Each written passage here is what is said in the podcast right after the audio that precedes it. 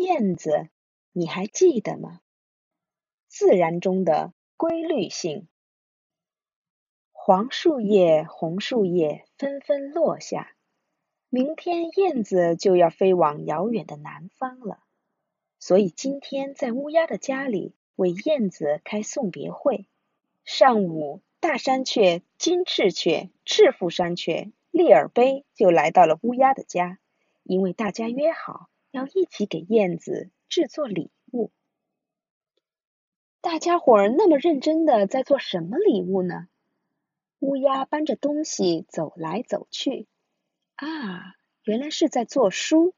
让我们看看做的什么书呢？书名是《燕子》，你还记得吗？燕子，你还记得吗？燕子，还记得我们两个一起看到了蛇吗？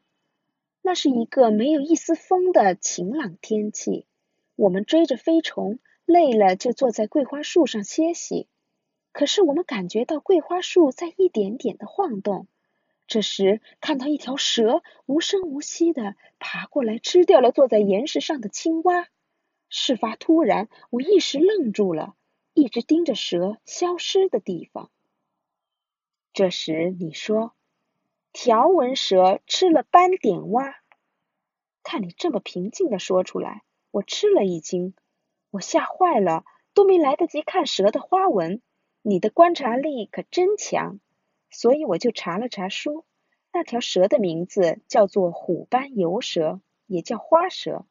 那个斑点蛙叫青蛙。我这回才知道，原来世界上有花纹的动物还真不少。动物们都有独特的花纹，比如花豹、斑马、长颈鹿、松鼠、老虎，甚至有的花纹是按规律反复的。仔细看的话，这些花纹就像会动似的，看着直眩晕。多亏了你，我才能学到这么有意思的东西。谢谢你，朋友。利尔杯。燕子，还记得我在田野里唱歌的那个夏日吗？田野里开满了鲜花，鲜花们在微风吹拂下微微颤动，现在想起来都历历在目。我心情很好，就唱起了歌，唱了很长时间。只有你留下来听完了我的歌，你边鼓掌边说：“金翅雀，你的嗓子怎么那么美？”我们一起赏花，我还教给你花的名字。不料你看着花说：“五个花瓣的花可真多呀！”我一看，真的是这样。从那天起。我更仔细的观察花，并开始搜集五个花瓣的花。我还发现了其他花瓣的花，有三个花瓣、八个花瓣，还有十三个花瓣、二十一个花瓣、三十个花瓣的花。明年给你看更多漂亮的花，还给你唱歌。金翅雀、燕子，还记得那个刮台风的阴森的夜晚吗？听说要刮台风，其他人都在家里一动不动，我独自在家有点害怕，想去朋友的家，又担心路上遇到台风。正在这时，你来了。你说跟你那树梢的家比起来，我的家更安全，对吧？但是我知道你是担心我害怕才来我家的。我们吃完饭时。终于刮起了台风，台风猛烈的摇着整个树丛，我的小家也跟着晃。你一点儿也不怕，站在窗前向外看，还说：“据说台风是呈螺旋状吹的，真的是这样吗？”那时我不明白你说的什么意思，只是羡慕你那么勇敢。后来一看报纸，我才明白。螺旋是指朝一个方向缠绕的形状，还有台风是呈螺旋状吹的。另外，我现在还知道，小到蜗牛，大到遥远的宇宙，有很多螺旋状的事物，比如变色龙、海螺壳、蜗牛壳等。大山雀、燕子，还记得大山雀在栗树上迷路的那天吗？你们飞到栗树上要玩捉迷藏，我担心你们找到我准备过冬的橡子，就装作睡午觉。我想这样你们就会走了。这时传来大山雀的哭声，说不认识自己所在的地方了，你就来找我，焦急地说：“赤福山雀，你不是最熟悉栗树吗？帮帮忙！”我马上去找大山雀。这时你跟在我后边，觉得很新奇，说：“大山雀丢了也不奇怪，这里到处都一样。”本来我自以为对栗树了如指掌。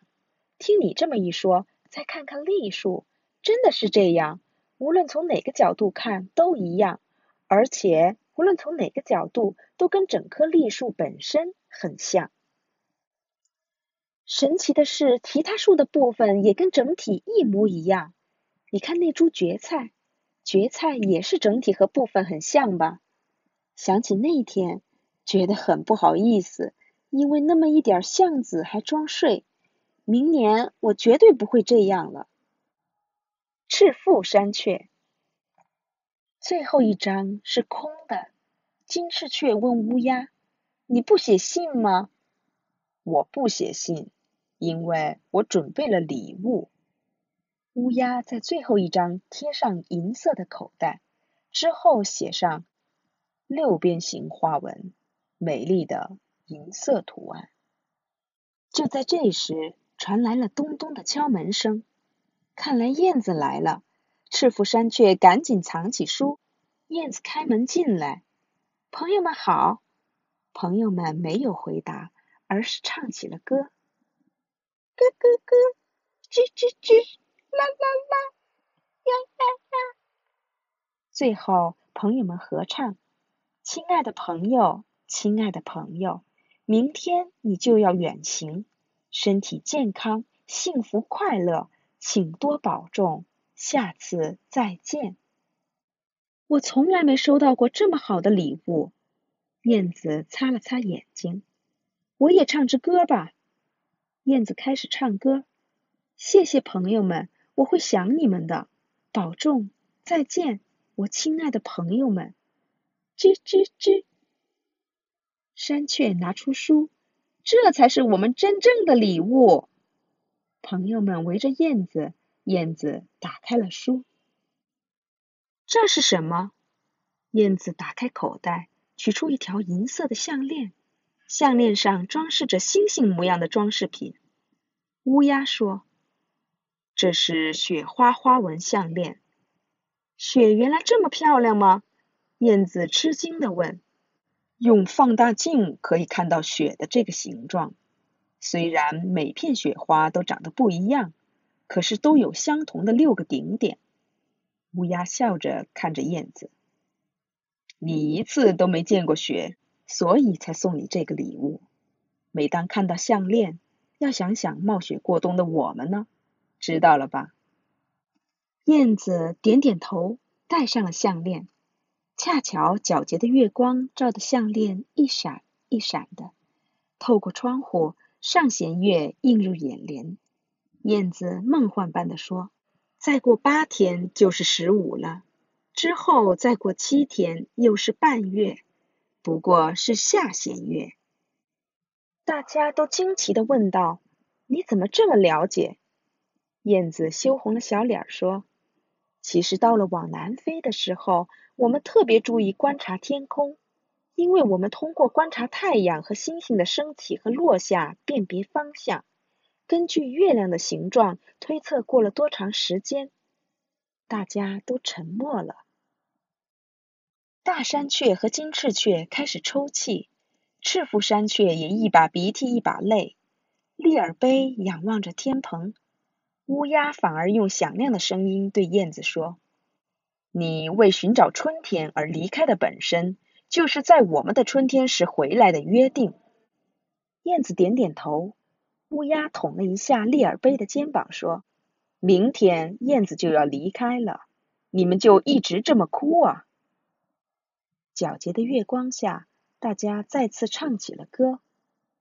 春天过了就是夏天，夏天过了就是秋天，秋天到了。燕子要离开，燕子离开了，就到了冬天；冬天过了，就是春天；春天，燕子就回来了。使自然有条不紊的规律性。这个故事通过对自然界存在的各种规律性的观察，让孩子们感受到自然的神秘和秩序。乍一看，大自然好像是杂乱无章的。可事实上，这里藏着很多的规律。鸟的歌声有反复的音节，月亮也按照既定的顺序变换模样。一年四季，春夏秋冬不会混乱。动物们的花纹、花瓣的数目、蜗牛和向日葵的螺旋也有着同样的规律可循。像这样留意观察，孩子们就会发现。自然的规律性在我们的生活中无处不在，并且也让孩子们意识到，发现、探究自然规律的过程也是形成数学思维的过程。认识规律性有助于培养对日常生活事物的预测和感知，因为如果把握规律性并将它常识化，在许多事物中都能发现相同的规律。分类、排序。概率和统计等数学领域都与对规律的理解有关系。